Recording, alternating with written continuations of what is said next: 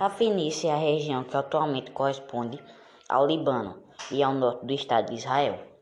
Ela foi habitada por semitas desde o terceiro milênio antes de Cristo.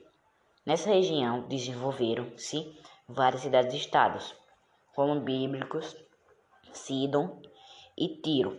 Elas se alternavam no controle da região, ao contrário de egípcios, babilônios e etc. Os fenícios não tiveram um líder que centralizava o poder. O território ocupado pelos fenícios era uma estreita faixa de terra entre o litoral, entre o litoral e as montanhas, que eram cobertas por árvores como cedro, cipreste e pinho. O fácil acesso ao mar e a abundância de madeira contribuíram para se tornarem grandes navegadores, habéis construtores de navios e grandes comerciantes no mundo antigo. Tais atividades incentivaram a comunicação entre as civilizações mediterrâneas. Os fenícios também se destacaram na, na produção na produção de tecido, algodão, linho e lã. Tinha especial talento para os trabalhadores como o vidro, utilizando técnicas aprendidas como os egípcios e ganharam fama na produção de objetos de cerâmica, bronze e cobre. A elite dos fenícios era formada por duas principais categorias: comerciantes e armadores. Já as camadas populares eram os trabalhadores livres, os artesãos, os camponeses e os escravos. Os fenícios controlavam o mar Mediterrâneo e suas rotas comerciais ligaram diversas civilizações. Vários interpostos comerciais fenícios, chamados de feitorias, tornaram-se cidades muito importantes, como Cartago. Reveja o um mapa da página anterior. Cartago, no norte da África, dominou o grande território no Mediterrâneo Ocidental. A cidade-estado dos Bíblios dominou a região entre 2500 a.C. e 2000 a.C. Povo como os acádios, ixos e egípcios vieram para o povo fenício durante esse período. A partir de 1500 a.C., o povo Sidon assumiu a liderança. O comércio fenício foi abalado no século 13 a.C., devido a três invasões dos hebreus, depois os filisteus e, por fim, os assírios. A autonomia foi recuperada dois séculos mais tarde. A cidade-estado de Tiro passou a liderar a região e a Fenícia viveu um período de prosperidade. O comércio marítimo voltou a ter destaque entre as cidades fenícias serem conquistadas pelo Império no século 11 a.C. pelo Império Babilônio.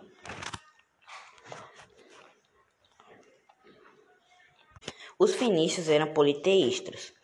Cada cidade tinha seus próprios deuses que eram associados à força da natureza. Ba, Melgat e Shamash, entre outras divindades associadas ao Sol.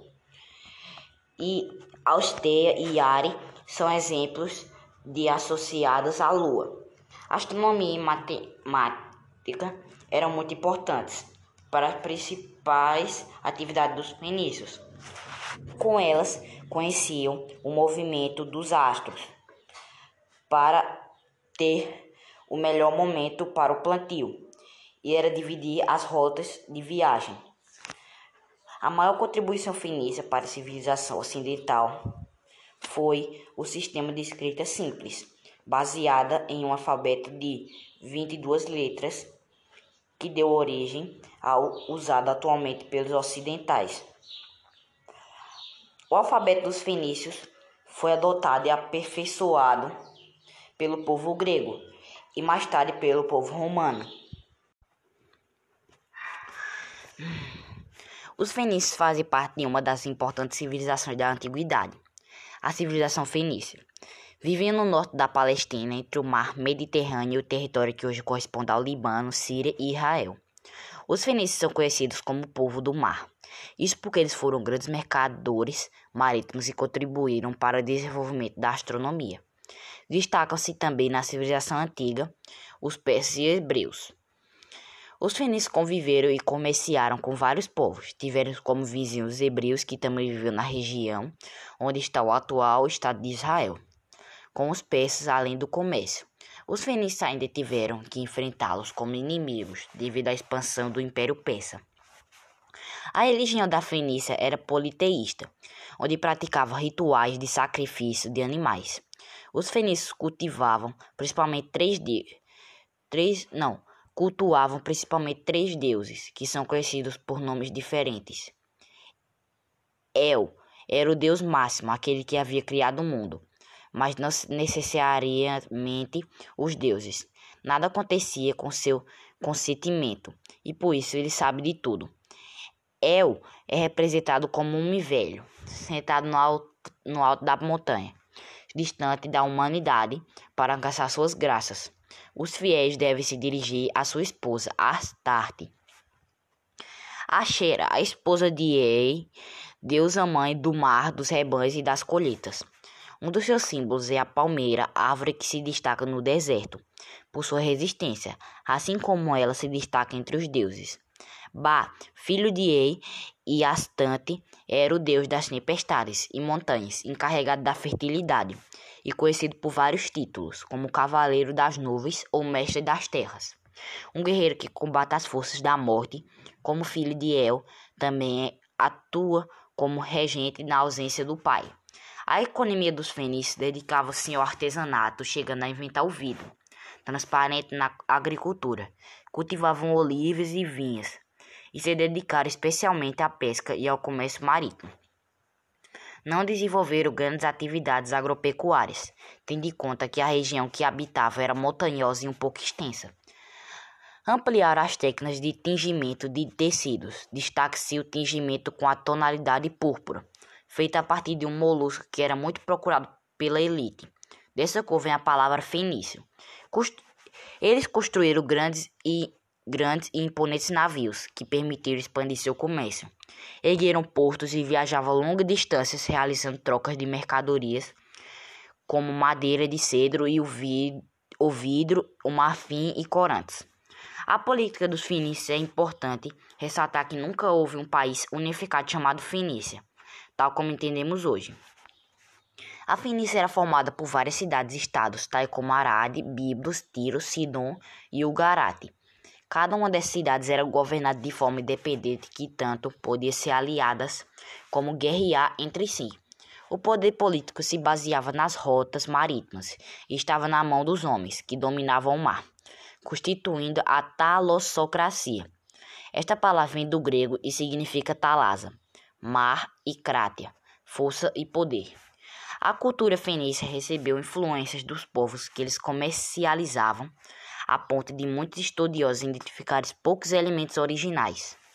No entanto, destacaram-se na cunhagem de moedas e imprimiram ali os desenhos de seus barcos e mitos. Eles utilizavam a música e a dança para louvar os deuses em rituais realizados no campo ou no centro das cidades. O alfabeto dos fenícios Agora vou falar sobre o alfabeto dos fenícios.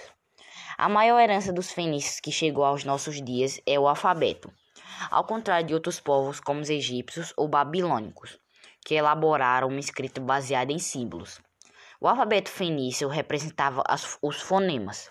Este, esse alfabeto seria a origem da escrita ocidental. Possuía 22 consoantes e, posteriormente, os gregos acrescentariam as vogais foi criado com o objetivo de facilitar as relações comerciais. O fim dos fenícios. Quando Ciro II, rei da Pérsia, conquistou a Fenícia, os fenícios fugiram e fundaram Cartago. Ao fim de três conflitos pelo domínio do mar Mediterrâneo durante as guerras púnicas, Roma destrói Cartago e passa a dominar o comércio do mar Mediterrâneo.